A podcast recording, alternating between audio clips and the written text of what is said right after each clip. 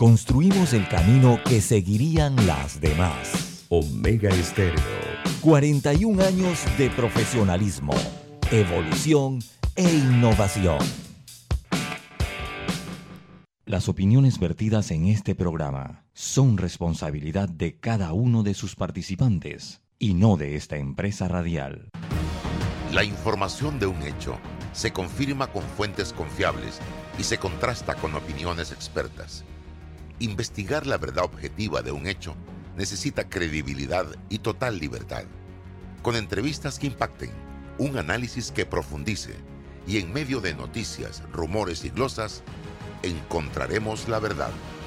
Presentamos a una voz contemple y un hombre que habla sin rodeos con Álvaro Alvarado por Omega Estéreo. Bienvenidos.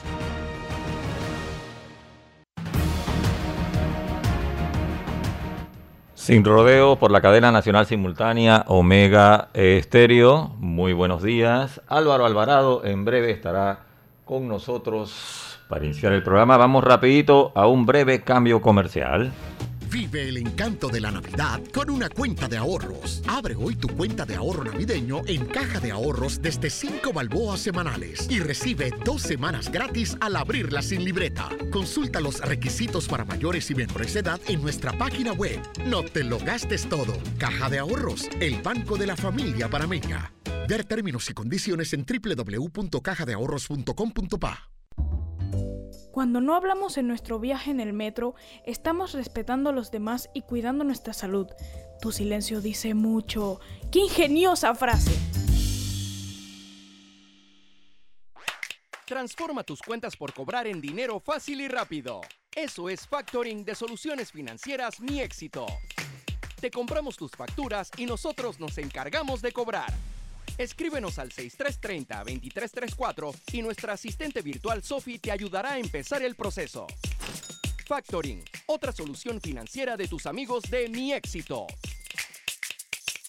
Esta semana en Fantastic Casino, los mejores centros de entretenimiento de toda Panamá. Tenemos 5 boletos diarios gratis, más 1,750 en bonos por jugar. El cubetazo nacional a 7 más 7 pm. Y el viernes 14, sorteos en efectivo y tiquetes promocionales. Con la presentación en vivo de Osvaldo Ayala. ¿Qué esperas? Ven ya a Fantastic Casino.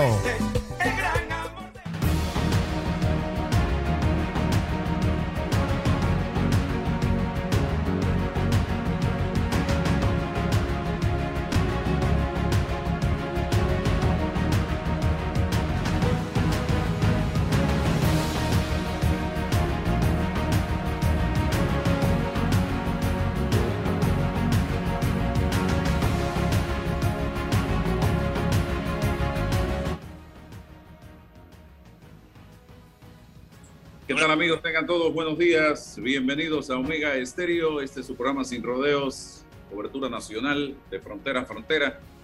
De lunes a viernes de 8 y 30 a 9 y 30 de la mañana. También estamos en Instagram, en TikTok, en YouTube, en Facebook, fanpage y Twitter. Todas las plataformas de redes sociales al servicio de la información en este su programa. Eh, hoy con César Relova como todos los días y nos acompaña en primera, como primer invitado el presidente del Consejo Nacional de la Empresa Privada CONEP, el licenciado Rubén Castillo Gil, a quien agradecemos su gentileza de compartir con nosotros en esta fecha. Eh, quiero comenzar con un tema de actualidad.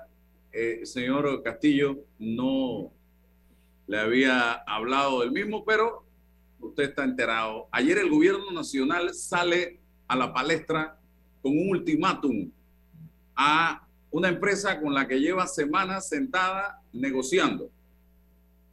Y le dice, tienen hasta el lunes a las 5 de la tarde para darnos una respuesta. Cuando tú das un ultimátum de esta naturaleza, porque ya tú tienes una decisión tomada que si no te dan la respuesta, simple y sencillamente te vas. Yo no sé si el gobierno panameño está en esa situación actualmente y si realmente qué hay detrás o qué hay detrás realmente, sería la pregunta de este ultimátum planteado por el gobierno nacional a Minera Panamá, empresa para la que hoy están laborando más de 4 mil panameños en medio de esta coyuntura que estamos viviendo. Bienvenido, Rubén. ¿Qué piensa usted como empresario? Gracias, Álvaro, y gracias por la oportunidad de, estar aquí en tu tan escuchado programa. Bueno, esa, esa es una pregunta interesante. Eh, todos estamos inmersos en el camino de la perplejidad por esta decisión del gobierno por varias razones. Y, quiero comenzar por lo siguiente. Esto se origina por una dilación absurda eh, por parte del sistema judicial. Pasaron 10 años eh, para que se fallara una causa. Y allí tenemos el ejemplo de lo importante que debe ser un sistema judicial que sea expedito eh, para que las cosas se resuelvan en el momento en que se deben resolver y que no generen dificultades que en este caso pueden producir efectos terribles a la nación. Segundo, eh, creo que el Estado debe manejarse con mucho cuidado. Estamos hablando de que pueden haber consecuencias si se toma una decisión radical, porque cuando se pone un ultimátum, eso significa que el lunes a las 5 de la tarde, si no hay una respuesta positiva, debe haber una reacción por parte del que emitió ese ultimátum. ¿Y cuál sería la reacción? si nosotros entramos en la especulación, decirle a la minera que se vaya, eh, cuáles serían las consecuencias de esa decisión desde el punto de vista de la imagen del país. Las demandas. Las demandas que pueden ocurrir, que pueden afectar obviamente no solo a quienes administran en un periodo de tiempo el Estado, sino al país eh, eh, en forma permanente eh, esos son temas que deben evaluarse y no sabemos eh, al final eh, qué es lo que el gobierno está pensando en relación con lo que va a ocurrir el 5, perdón, el lunes 17 a las 5 de la tarde.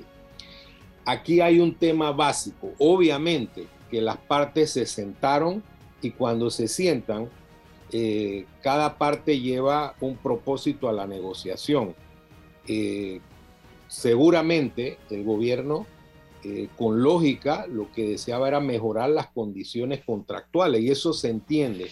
Y creo que había una disposición manifiesta de la empresa para que esto fuera así, eh, de tal forma que se llegara a un acuerdo racional donde ambas partes pudiesen sentirse cómodas.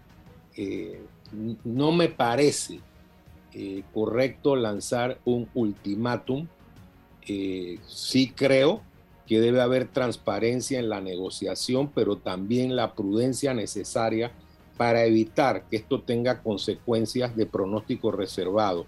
Las consecuencias cuáles pueden ser, como bien has apuntado Álvaro, demandas y además una afectación de la reputación, eh, porque puede ocurrir que la gente que piensa invertir en Panamá eh, analice esta situación, analice eh, este ultimátum y diga, me preocupa que el Estado panameño eh, lleve una negociación de esta forma. Ahora, a mí me gustaría escuchar la reacción de la empresa, porque no la he escuchado, que sería ya la reacción específica del directamente involucrado. Pero a nivel general, desde el punto de vista empresarial, sí me preocupa el, el, ultimátum por las consecuencias que pueden darse a partir del lunes 17 a las 5 de la tarde. A mí me preocupa muchísimo eh, porque yo vengo de estar sentado con una empresa que no es una franquicia de venta de tamales en Panamá, esa es una, una empresa internacional que cotiza en la bolsa. Sí. Eh, y pararme así, lanzar un ultimátum de esta manera, eh, poniendo en riesgo tanto para el país, para los panameños, es sumamente peligroso. Al menos, y yo soy de esa corriente de piensa mal y acertarás muchas veces porque la vida me ha enseñado en este paisito a hacer así. Que haya, que esto sea producto de una estrategia donde ya la empresa y el gobierno se pusieron de acuerdo, el gobierno le pidió a la empresa, dame la oportunidad de salir airoso de esta situación, de salir como el gran héroe, el hombre maravilla, y salgo a la palestra y pongo el ultimátum y después tú vienes y aceptas lo que nosotros te estamos proponiendo que ya fue negociado. No sé, pudiera ser esa la estrategia eh, de los estrategas de gobierno. Y dentro de la especulación esa puede ser, puede ser eh, una, una vía para generar una solución que le, ponga al gobierno una cara de, triunfo y de éxito en la negociación. No, no, lo descarto, por eso a mí me gustaría escuchar cuál es la reacción eh, de la empresa, pero el método, eh, si esa es la estrategia, y creo que tú eres una persona muy avesada, Álvaro, y con tu, olfato periodístico y, tu experiencia, has acertado analizando esa posibilidad.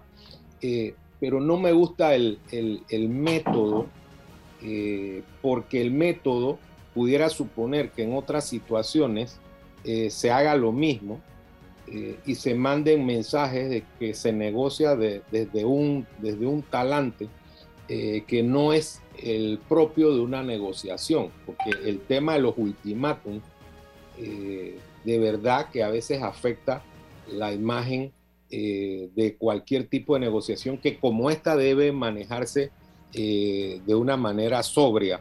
Eh, yo, fíjense lo que estoy diciendo, yo sí creo que el gobierno debe transparentar estos procesos, porque estamos hablando de un recurso del Estado, estamos hablando de los intereses del país, pero sí creo que deben ser cautos y que esa política de ultimátum al final causa un ruido tremendo eh, en el sector privado. Sin embargo, esperemos dos cosas. Uno, la reacción de la empresa y dos, qué va a pasar eh, ese lunes 17 a las 5 de la tarde, o más bien a las 5 y 1 de la tarde. Eh, porque como tú bien dijiste al inicio, si esto no es un parapeto o una fórmula de entendimiento entre ambas partes eh, y es una realidad. A las 5 y 1 vamos a, escuchar dos cosas a saber. Una, que la empresa acepte las condiciones, cosa que perfecto, si la empresa entiende que puede vivir con eso y que no hay ningún problema eh, con lo que plantea el gobierno, magnífico. O una situación volátil que, que implica que la empresa diga, yo no estoy de acuerdo con eso y quiero hacer otro tipo de planteamientos, porque cuando se anunció esto, se dijo, esa es la posición final, no hay ningún tipo de cambio, es lo último que puede plantear el gobierno. Eso significa que el gobierno entonces quedaría en una situación comprometida si la empresa riposta con una propuesta diferente, porque entonces estaría diciendo, cuando yo dije que esta era mi posición final, no era cierto ahora estoy dispuesto a seguir el proceso de negociación y entonces eso afecta su capacidad misma para arribar a acuerdo y ya es un tema técnico del mismo proceso de, de la misma actuación en la mesa de negociación. Buenos días, buenos días Álvaro, buenos días Rubén, siempre es un placer saludarlo. Eh, en esa misma línea, ¿no? Porque acá un poco separar los hechos de las opiniones y de las interpretaciones que pudiésemos tener, pero ¿existe algún protocolo escrito de negociación, algunos términos, algunos parámetros que indiquen tiempos de, de, presentación de posición y de respuestas? No, no lo, de verdad que no lo sé. Me gustaría, si, si Rubén tú lo manejas en, este caso específico, que, lleven al gobierno al ultimátum. A mí sí me preocupó la declaración de la ministra de, Trabajo, cuando señaló que, bueno, luego de esto se iba a consultar, se iban, a, se iban a, consultar con abogados para mirar alternativas, pero creo que antes del ultimátum se debió analizar con abogados las consecuencias o posibles consecuencias de esto, no después, porque no tiene ningún sentido eh, presentar una posición tan fuerte y, y, después analizar con abogados qué cosas, ¿no? Eh, pero yo igual, lo que Álvaro dice ayer lo, lo, analicé, será una estratagema política, eh, pero también eso disminuiría la potencialidad y el prestigio de la empresa. No creo que participe en ese tipo de, de circunstancias coludido con un gobierno para, para réditos políticos, también sería para la empresa difícil. Pero respecto al protocolo de negociación, Rubén, ¿hay algunos términos específicos que eviten a ultimátum?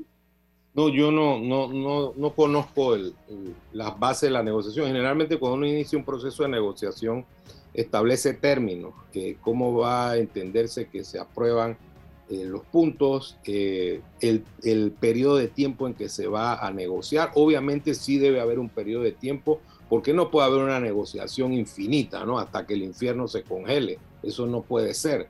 Eh, obviamente hay intereses del Estado que se tienen que cuidar. por eso digo, yo sí creo que el gobierno debe transparentar cualquier proceso cuando hay temas de cualquier clase y además temas de esta magnitud pero no es propio en una negociación utilizar ese lenguaje tan determinante, decir hasta aquí llegamos. Por eso lo que tú apuntas, César, es correcto. Cuando se establecen los protocolos y se dice vamos a negociar por tres meses, cuatro meses que serían prorrogables por acuerdo de las partes, cuando se va llegando a la fecha, entonces se van dando informes y se dice tenemos un plazo fatal, pero el plazo es acordado previamente entre ambas partes. No lo estoy imponiendo en la mesa, eso lo desconocemos y ojalá lo clarificara el gobierno si es que el plazo fatal ese ya había sido acordado previamente, parece que no. Eh, entonces, todos estos elementos todavía nos faltan eh, para armar este rompecabezas. Y vuelvo, insisto, sí existe preocupación porque no es propio de las negociaciones utilizar este tipo de lenguaje, salvo que haya eh, una crisis interna en la misma negociación que va produciendo que las partes tomen otros caminos. Eh, yo creo que el gobierno le tocará clarificar todo esto y, y sí es preocupante por los intereses del país. ¿Qué duda cabe que los panameños, eh, cuando hablamos del interés nacional, queremos mejores condiciones, que se reciba beneficios superiores? Eso se puede conseguir en la mesa de negociación porque entiendo que la empresa estaba en ese camino eh, y creo que hay que hacer la, la, mejor negociación posible, tomando en cuenta que esta empresa ha invertido, Álvaro, creo que por allí 6 mil millones de dólares. Eh, entonces, ¿qué pasaría con toda la infraestructura? ¿Qué pasaría con, con, los trabajadores que están laborando allí? Todas esas cosas lo llenan a uno de pánico y el efecto expansivo de, de, del tema de, de cómo ve el mercado internacional que tratamos de atraer una situación como esta. Entonces el Estado eh, sí debe clarificar esto, aprovechar este fin de semana. Ojalá que se den los entendimientos, porque nosotros sí queremos que haya un acuerdo, un acuerdo que sea beneficioso eh, para el país. Queremos que eso, eso sirva de plataforma para atraer nuevas inversiones a Panamá, inversiones de esa magnitud que ayuden a combatir el desempleo, eh, la situación social producida por la pandemia y que el país vuelva a la ruta del desarrollo económico. Bien, vamos al plano COVID, pero una última reflexión mía en el estadio ese de piensa mal y acertarás, al que me lleva muchas de las cosas que pasan en este país, es el siguiente. El gobierno sabe perfectamente que no va a poder complacer a los opositores a la minería. Con un porcentaje en materia de dividendos que se ajuste a la manera de pensar de este sector de la población. Así de sencillo. La empresa no va a poder tampoco llegar a esos números porque no da. Entonces, creo yo que la salida era, yo voy a salir, voy a plantear un tema, me voy a hacer el bravo de la película y ustedes después saldrán a decir, bueno, yo acepto lo que el gobierno nos está planteando porque no hay de otra. Y ya, borrón y cuenta nueva y se acabó. Es por ahí quizá sea la película. Pero bueno, vamos a esperar el lunes a las 5 minutos de la tarde a ver qué pasa si se plantea una nueva negociación, no sé qué pueda pasar. Pero vamos a la reunión. Algo más, eh, Álvaro, sobre el tema. Recordemos, y corto, ¿no? Lo recordemos que esta es una empresa transnacional. Es decir, tiene una serie de procesos internos administrativos eh, para tomar decisiones de esta magnitud. Eh, no sé si, si en dos días van a poder agotar todo el proceso para llegar a una conclusión eh, sobre la base de una negociación que ya lleva, creo que desde, desde, el mes de diciembre, de inicio del mes de diciembre, si no me equivoco. Eh, ojalá que, que, lleguemos a un acuerdo, ojalá que esto no genere una situación de la cual no, nos vayamos a arrepentir y que ambas partes puedan solucionar eh, este conflicto de manera satisfactoria. Doctor, ¿se reunieron ustedes a nivel de la empresa privada con los ministros de Salud, Trabajo, eh, recientemente y Turismo? Turismo. Eh, ¿Qué nos depara el futuro basado en el escenario que tenemos hoy día? Sí, bueno, eh, la reunión fue muy buena. Debemos aceptar que la reunión fue franca. El ministro de Salud que dirigió eh, la reunión nos dio información valiosa. Al final hay un detalle que en este momento es importante reflejar, que no existen las condiciones para que haya restricciones extremas, para que haya nuevos cierres. Eso es muy bueno para el tema de la reactivación económica. Pero si bien es cierto, eh, eh, la variante del Omicron no está generando los indicadores más sensibles, que es las hospitalizaciones masivas o el crecimiento de los ingresados en el sistema de cuidados intensivos y de cuidados respiratorios, si eso es así, porque está estable, gracias a Dios, eh, no han aumentado dramáticamente eh, la cifra de fallecidos, lamentamos a las personas que están muriendo, obviamente. Eh, si eso es así, sí está ocurriendo algo que puede afectar la actividad productiva, que hay muchas incapacidades porque el virus se expande de, de manera exponencial, eh, hay un tsunami de contagios y eso sí puede afectar la actividad productiva por las incapacidades. Hay un debate porque como ustedes saben, hay criterios científicos que dicen que el aislamiento debe ser de, menor cantidad de días.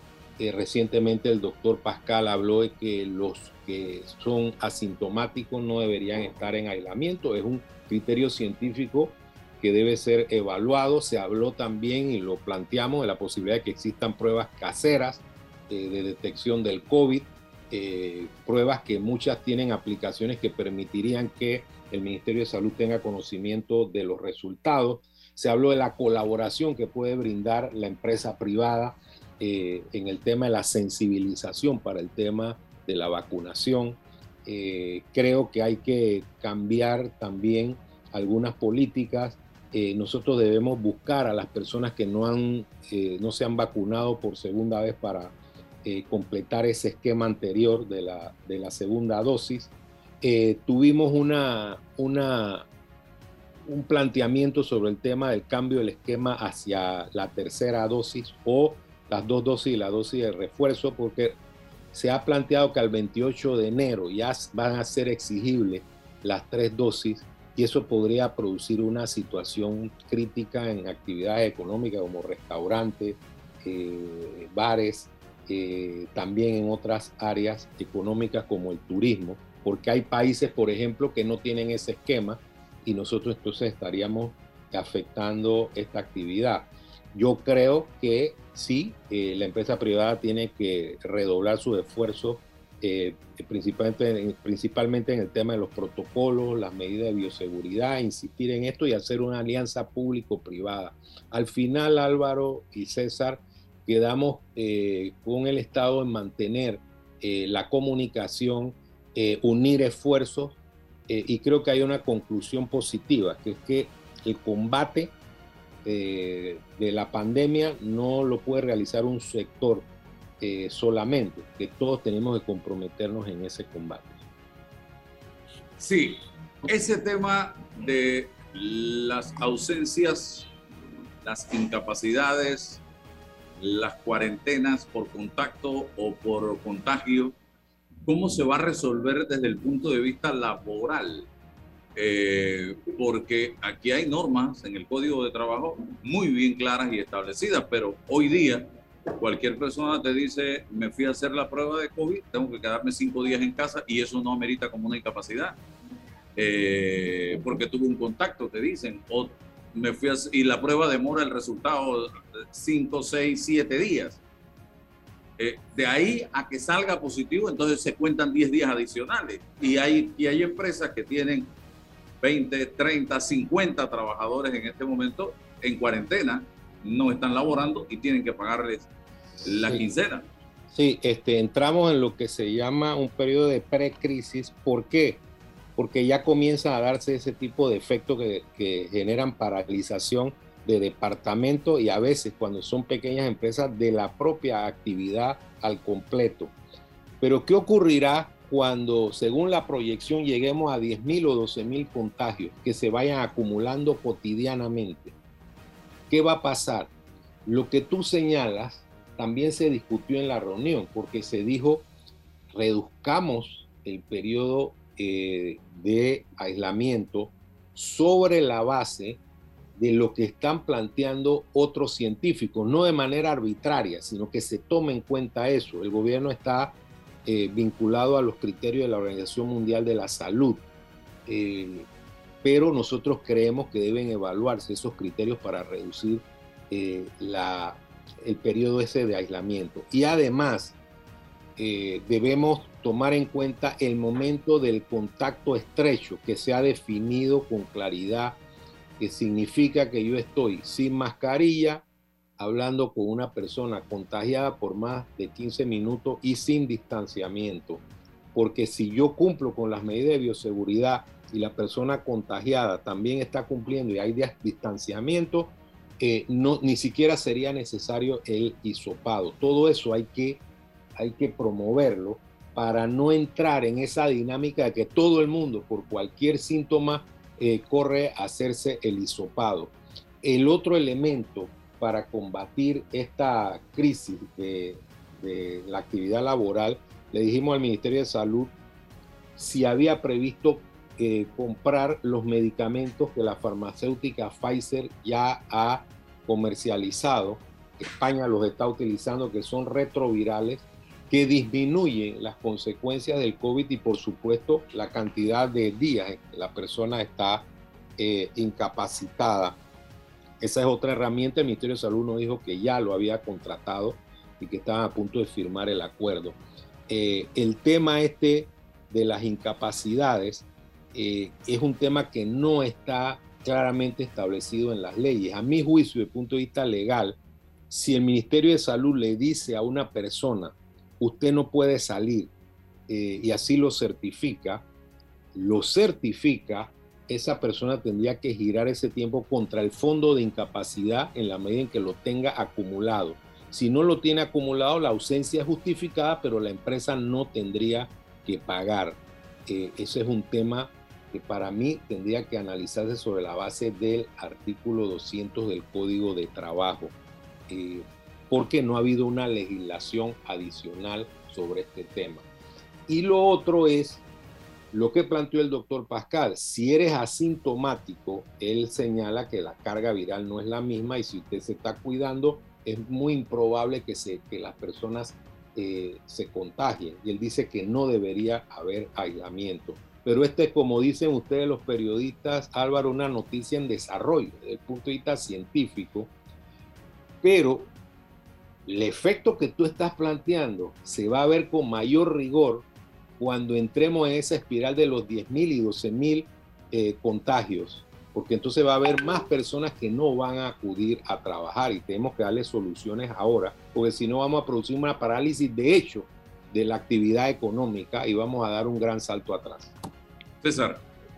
Rubén, eh, estamos claros que los efectos de esta pandemia son inconmensurables en todos los, sentidos, pero en el aspecto económico, pues, ha, tenido y mantiene un impacto muy, muy fuerte.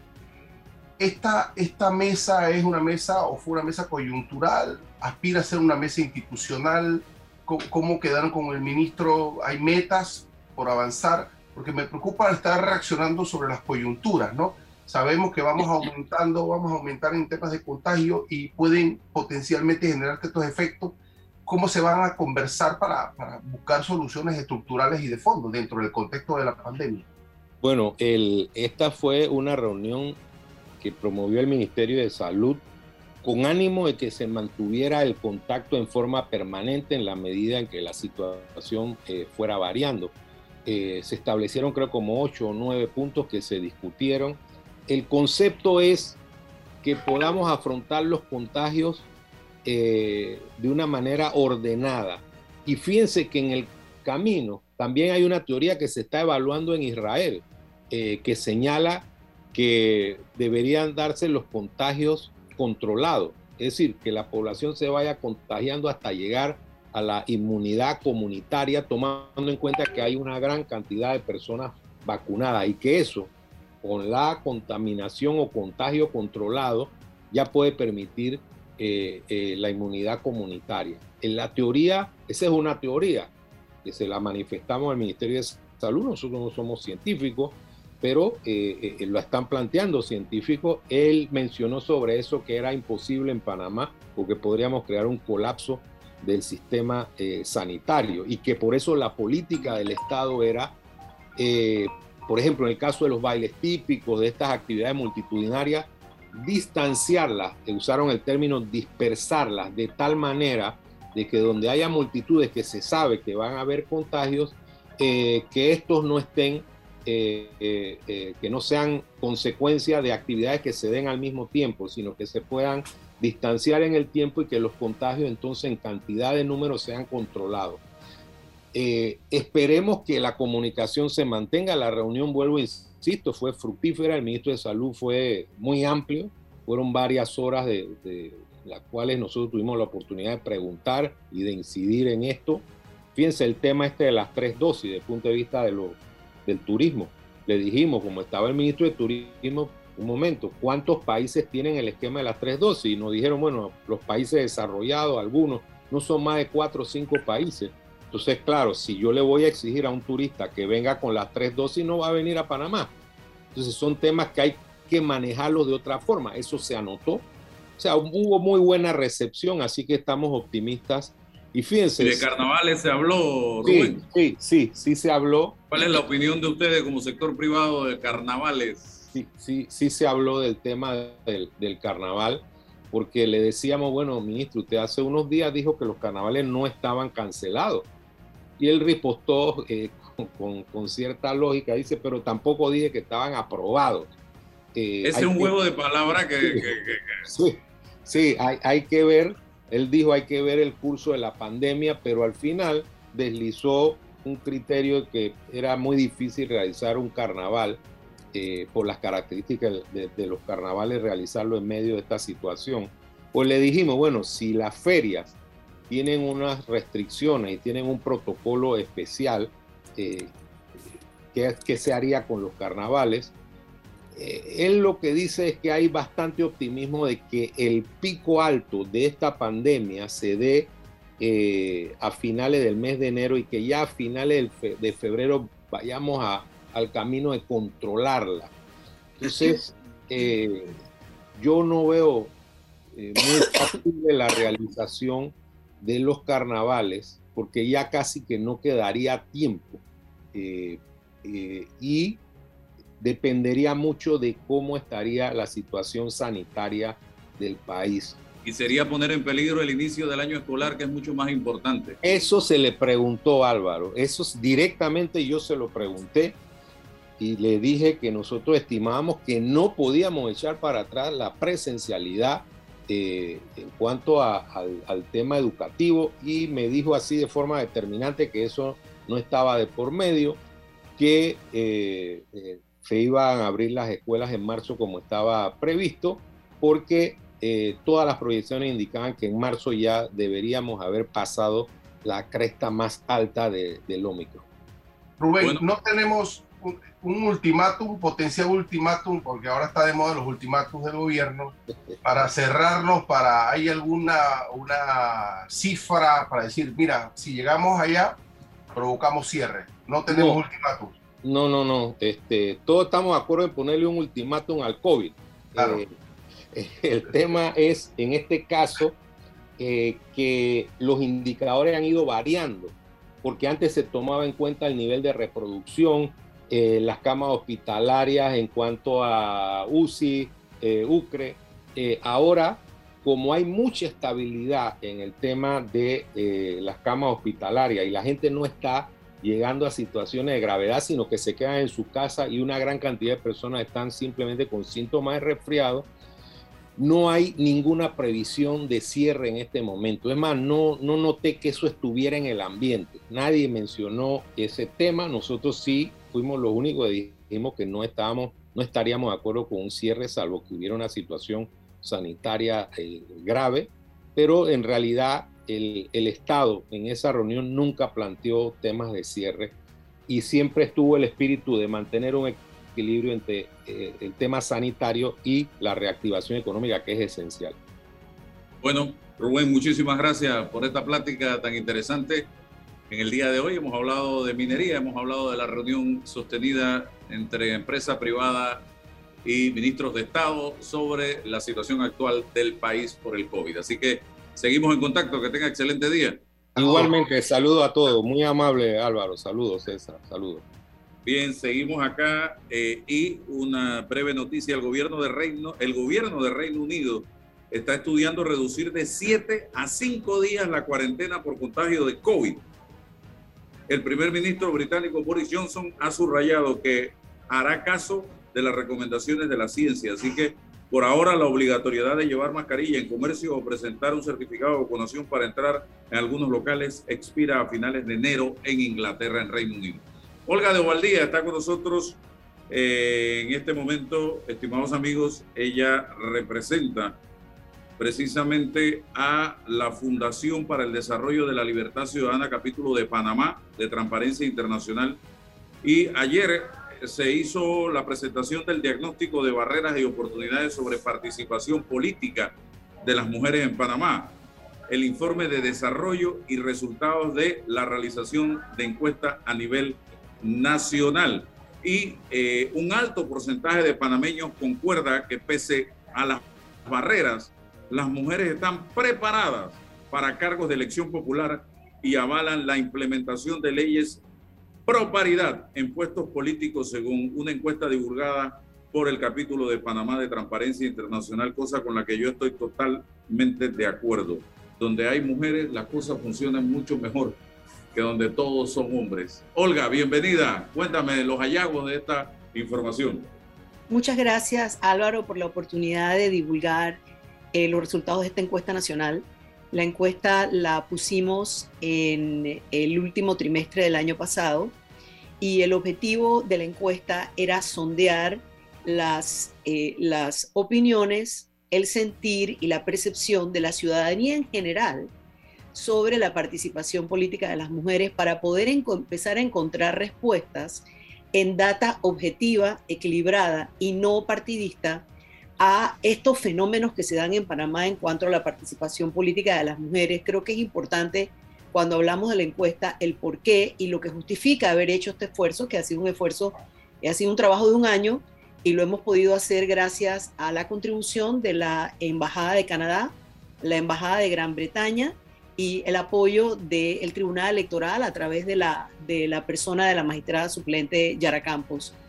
Em, y también contando con el apoyo eh, técnico y en otros aspectos de organizaciones que han trabajado este tema en muchos lugares, como es el PNUD. PNUD. Em, ¿Qué justifica haber salido a buscar qué siente la población panameña en una encuesta nacional? Que es que el tema de la participación política de las mujeres siempre sea que, se queda en, la discusión de o los hombres y mujeres políticos, los medios de comunicación, los partidos, y siempre lo estamos viendo de cara a las elecciones, cuando estamos en el ciclo electoral o muy cerca de la elección o durante las elecciones. Nosotros decidimos hacer esta encuesta, sobre todo en este momento que estamos en la mitad del ciclo. Ya estamos a dos años de las elecciones del 19 y estamos a dos años de las elecciones del 24, eh, donde las personas entonces opinan y se expresan quizás o, realmente con menos sesgos de interés político, dado los cuadros clientelares que hay en Panamá, para entender por qué Panamá siendo el país de, índice de, hasta antes de la pandemia, éramos el país con el, con el más alto desarrollo económico eh, por índices de la, de la región, pero tenemos uno de los niveles más bajos de participación política de las mujeres de la región. Y eso es un fenómeno, eso no está correlacionado. Em, normalmente a países con mayor desarrollo económico eh, también tienes mayor participación de mujeres, pero bueno, también somos uno de los países con mayor inequidad y también uno de los países con problemas de educación más graves. Entonces, estos son los indicadores sociales que te van diciendo que un poco el, maquillaje este de las torres de vidrio y los porcentajes publicados no te dicen la realidad de la sociedad panameña. Y, y, quisiera hacer énfasis en dos cosas. Uno, en el, 2000, en el 2009, el 2014 y el 2019 tuvimos candidaturas de mujeres que no alcanzaron el 20% de todos los candidatos que estaban corriendo y tuvimos un porcentaje de mujeres elegidas que tanto en el 2009, en el 2014 y el 2019 no superan el 11%.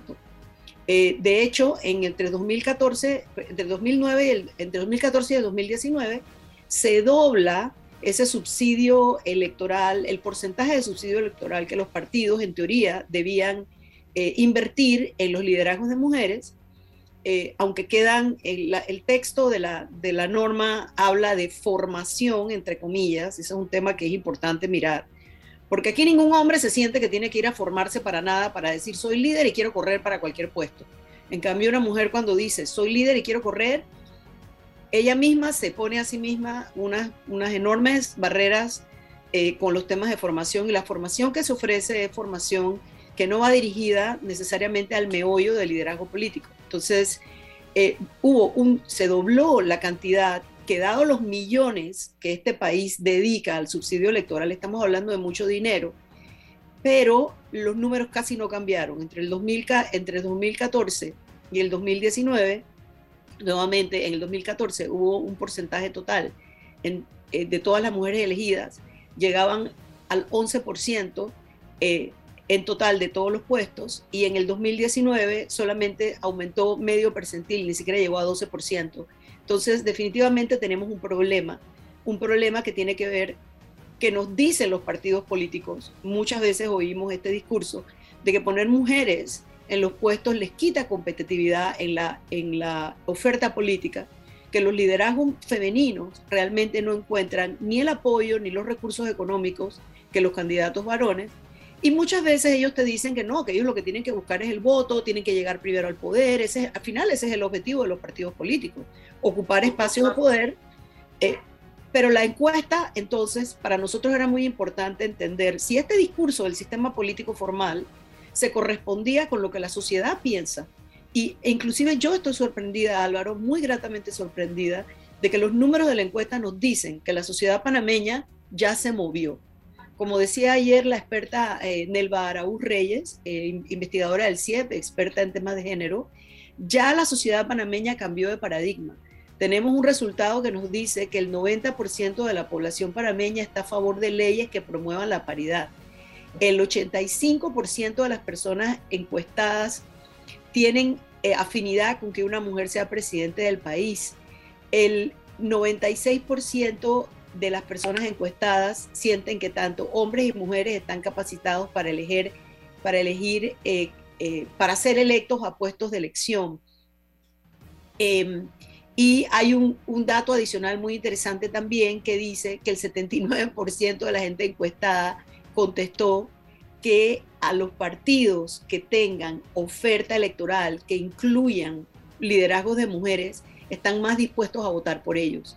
Yo creo que ese es un tema eh, realmente importante porque esa construcción de la idea de que los partidos cuando eh, promueven liderazgo de mujeres restan competitividad en la oferta electoral es un tema de interno de cómo están cómo está hecho el sistema político de partidos, no de lo que la sociedad votante quiere ver.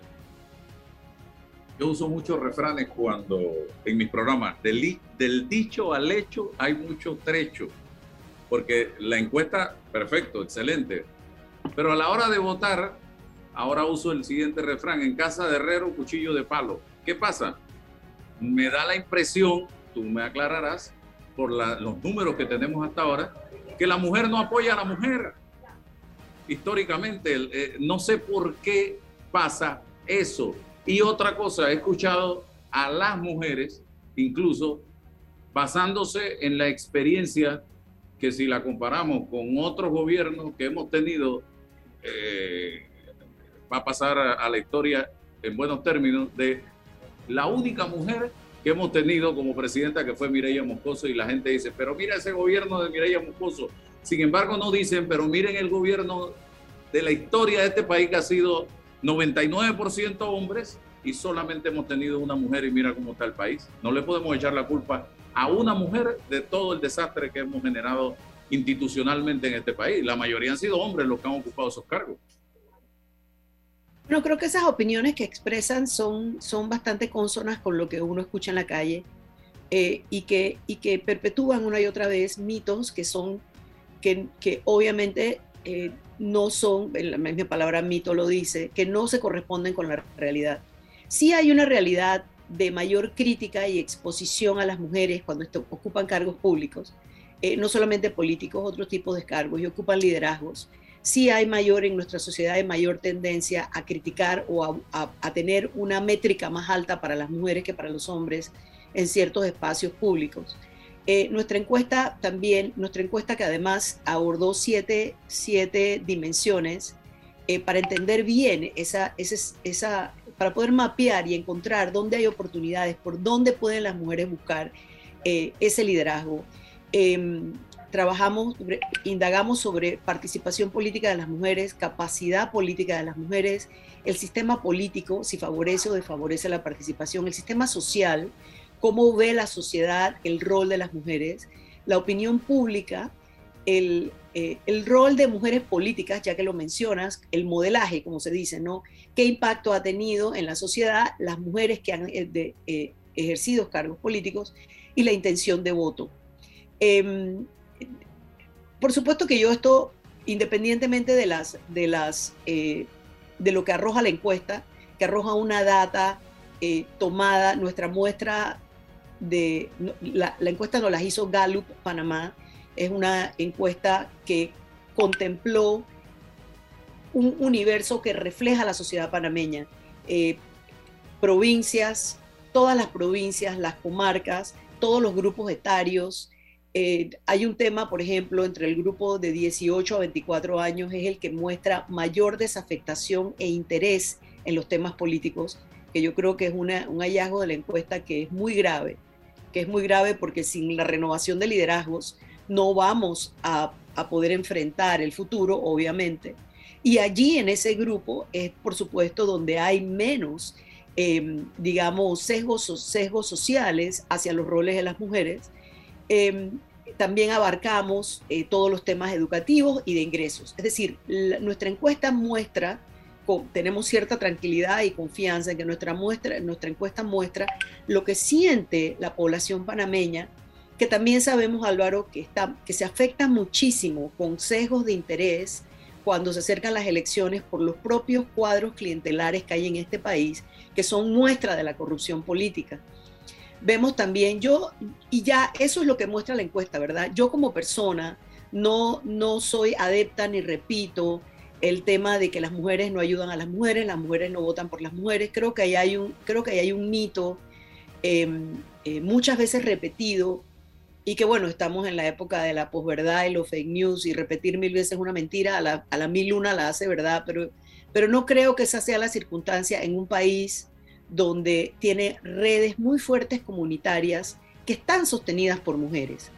El, eh, cuando vemos, por ejemplo, el, el, porcentaje de personas inscritas en partidos políticos, sabemos que de todas las que, me, que el 51% de la población panameña está inscrita en partidos políticos, pero de los inscritos, 51% son mujeres, hay más mujeres inscritas en partidos políticos que hombres.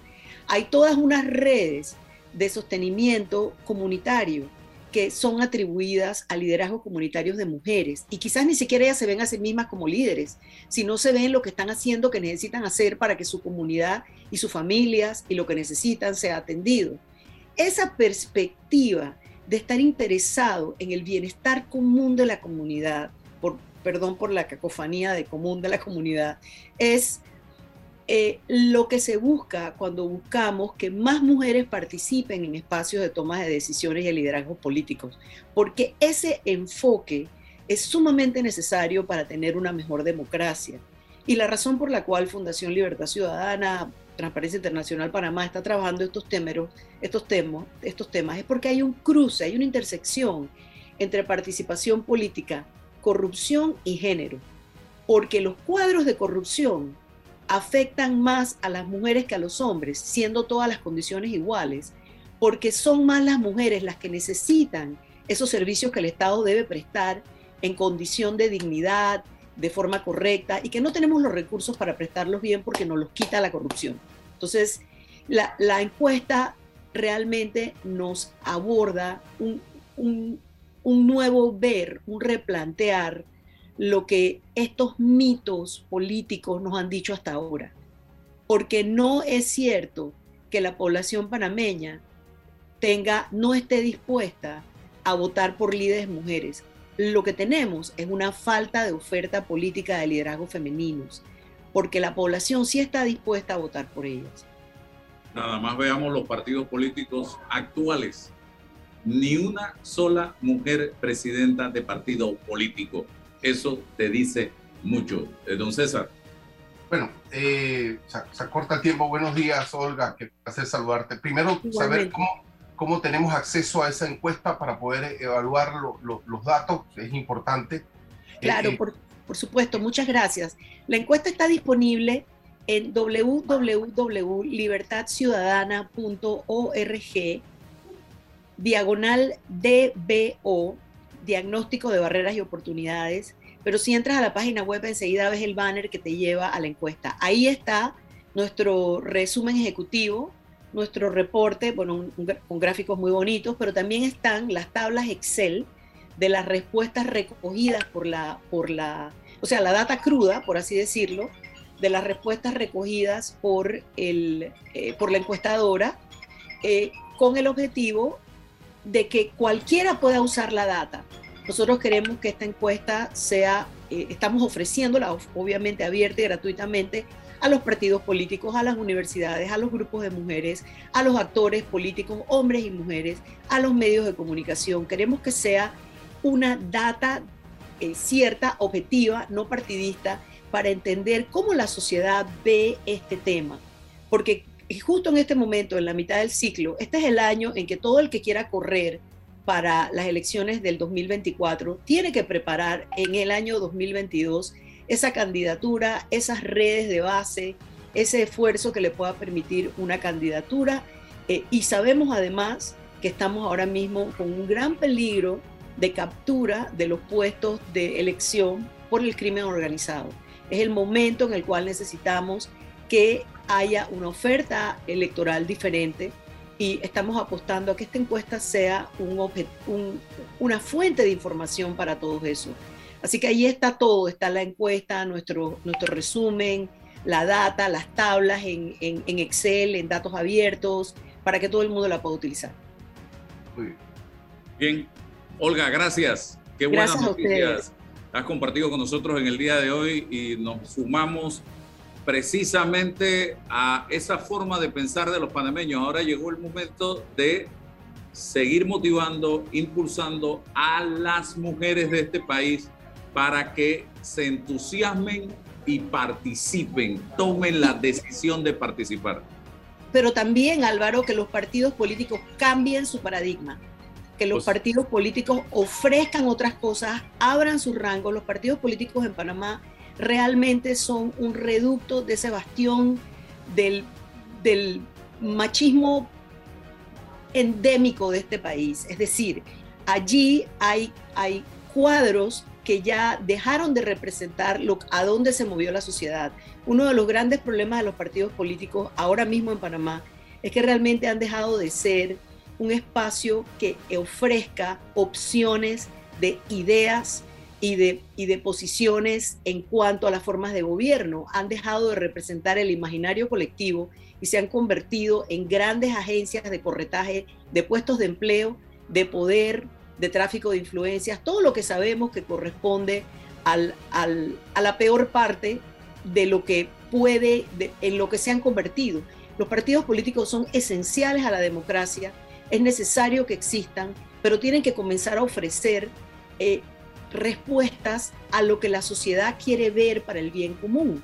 Y uno de esos espacios donde tienen que cambiar su paradigma es en el liderazgo de las mujeres y en permitir y ofertar a que las mujeres sean parte de los espacios de toma de decisiones. Gracias, Olga. Vamos a la pausa y regresamos. Esto es Sin Rodeos. Amo a mi abuelita y a mi abuelito.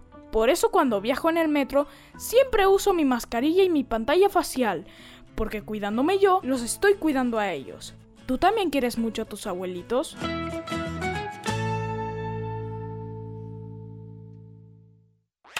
Transforma tus cuentas por cobrar en dinero fácil y rápido. Eso es factoring de soluciones financieras Mi Éxito. Te compramos tus facturas y nosotros nos encargamos de cobrar. Escríbenos al 6330-2334 y nuestra asistente virtual Sophie te ayudará a empezar el proceso. Factoring, otra solución financiera de tus amigos de Mi Éxito. Déjate llevar por la frescura del pollo melo, panameño como tú. Déjate llevar por la frescura del pollo melo. Variedad y calidad. Melo. Frescura de altos estándares. Sí, la calidad es una promesa ¿Cómo no? para llevarte el pollo melo siempre fresco hasta tu mesa. Déjate llevar por la frescura del pollo melo. Por su sabor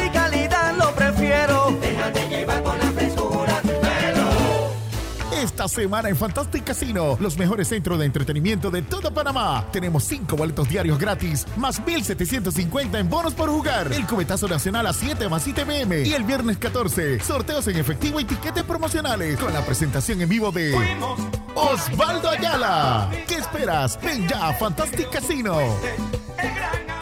Bueno, me voy a comer con una estrella.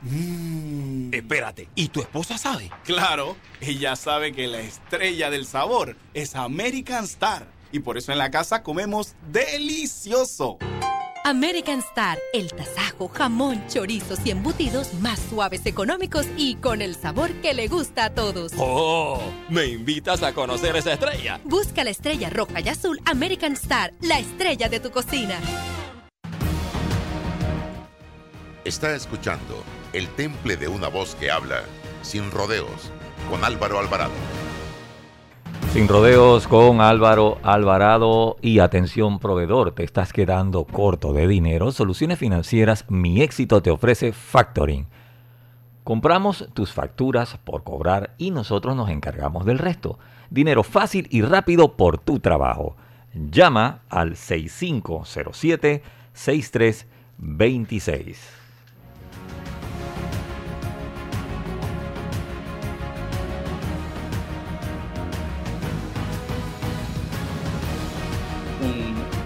La señal de Omega Estéreo. Seguimos. Jesús Balbuena, bienvenido. Cuénteme hoy qué tenemos para los amigos que siempre están pendientes de las buenas noticias o las malas también en materia tecnológica, internet y mm, redes sociales. Feliz viernes, feliz viernes César, Álvaro, eh, Omega Estéreo, todas las personas que nos escuchan. Bueno, ha pasado de todo esta semana y revisando un poco las noticias de redes, analizando un poco lo que estaba pasando, eh, causa mucha gracia porque ahora TikTok se quiere parecer a Instagram, Instagram se quiere parecer a TikTok. Estamos ahí como que todo cruzado. Y es porque las noticias que tengo hoy, que, que he estado leyendo durante esta semana en actualizaciones, tienen que ver precisamente con eso. La primera es que Instagram eh, está trabajando en una actualización donde va a mostrar las historias como TikTok las está mostrando. O sea, está trabajando en una actualización para ir haciendo algunos cambios en su plataforma nuevamente para parecerse a lo que TikTok está realizando en cuanto a las vistas de historias. Por su lado, TikTok está haciendo un cambio dentro de su plataforma eh, que se dice que puede ser dentro de dos meses, pero que ya está trabajando en él, donde va a empezar a filtrar lo que las personas pueden ver en cuanto a contenido. Es decir, tú vas a poder ver o vamos a poder ver el contenido de inicio de los videos, pero vamos a poder filtrar contenidos que son para nosotros y para nuestros seguidores.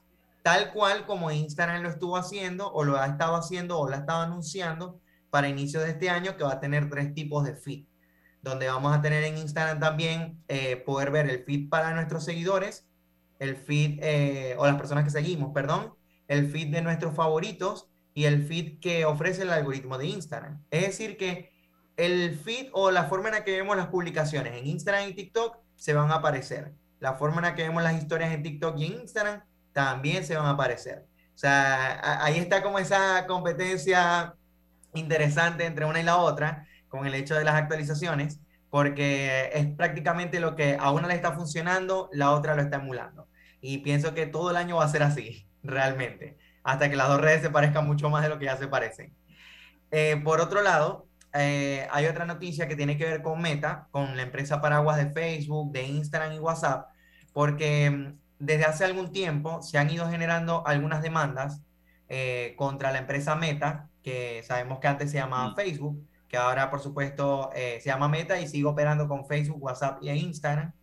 Y es porque lo que, lo que alegan en estas demandas, que ya voy a contarles un poquito más, tiene que ver con que Facebook o Meta eh, tiene un monopolio en redes sociales. Es decir, se dice que el 70% de la publicidad digital pagada en redes eh, viene, o, viene de WhatsApp, eh, Facebook e Instagram.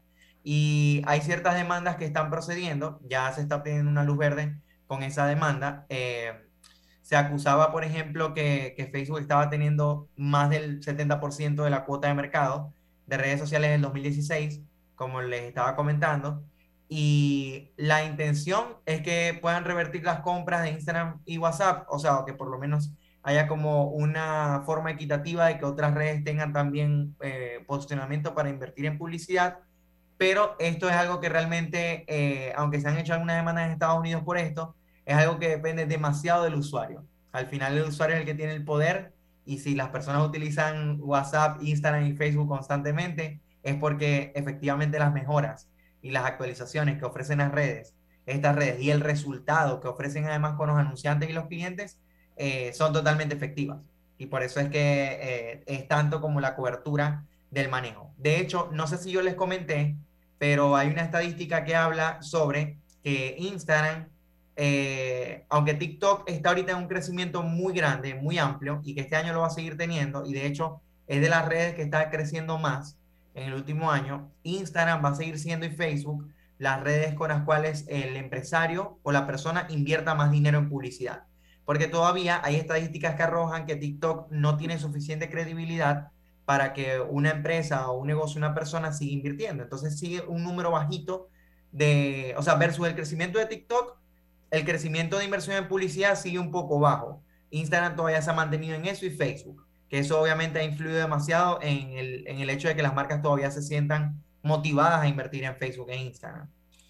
Y bueno, eso me, me, hace finalizar con Twitter, que siempre tenemos noticias de Twitter por allí. Y Twitter lo que está haciendo ahorita, en una noticia que salió recientemente esta semana, es que va a estar trabajando en una actualización para ocultar el contenido no deseado por los usuarios. Y esto yo sé que es algo que a Álvaro le va a interesar un poquito. Y es que la red eh, se sabe que genera amor y odio, o sea, hay comentarios muy a favor de algunas cosas que se pueden plantear en tweets y hay muchísimas en contra. Entonces, el usuario va a tener un poco más el poder para ocultar contenido eh, o reacciones o respuestas que no sean deseadas, o sea, que no sean deseadas por nosotros como usuarios o por la cuenta, este, para poder filtrar lo que se recibe. Libertad de expresión en redes, un poquito, este, porque estamos prácticamente censurando a las personas pero al final nosotros como usuarios que tenemos una cuenta en una red social, tenemos la oportunidad de decidir qué queremos que se pueda ver en nuestra cuenta y qué es lo que no queremos que se vea. Eh, si tenemos la oportunidad de decidirlo, por supuesto tenemos cierto poder para, para, mostrar lo que deseamos y lo que no. Entonces, esa es otra, otra actualización que viene con Twitter. Todo está súper interesante y apenas el año está empezando. Qué bueno. Gracias, Jesús. Libertad de expresión Totalmente de acuerdo. Con lo que no podemos estar de acuerdo es con la falta de respeto en la que cae mucha gente que cree que porque tiene una red social y porque hay libertad de expresión, yo puedo insultar, puedo denigrar, puedo descalificar con irrespeto y no debatir ideas. Debatir ideas es una cosa, faltar el respeto es otra. Y lo que abunda hoy en las redes es la falta de respeto, eh, Jesús. Y yo estoy a favor de esa nueva medida que está tomando eh, Twitter en este momento. No sabes lo que yo he tenido que aguantar, o sí lo sabes porque lo ves en redes sociales. El simple hecho de publicar una oración, ya te dicen idólatra, te dicen payaso, te dicen una oración religiosa, imagínate tú. Lo he visto. Y no puede ser, no puede ser. Esto hay que pararlo de una vez por todas. Y gracias a las redes sociales que están entendiendo que hay eh, y creando los mecanismos para hacerlo. Así que gracias, don César, gracias Jesús eh, y a todos por su sintonía. Un muy buen programa en el día de hoy, así que el lunes tenemos otro compromiso aquí en Sin Rodeos. Hasta el lunes. La información de un hecho se confirma con fuentes confiables y se contrasta con opiniones expertas.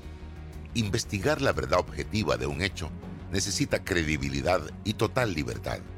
Con entrevistas que impacten, un análisis que profundice y en medio de noticias, rumores y glosas,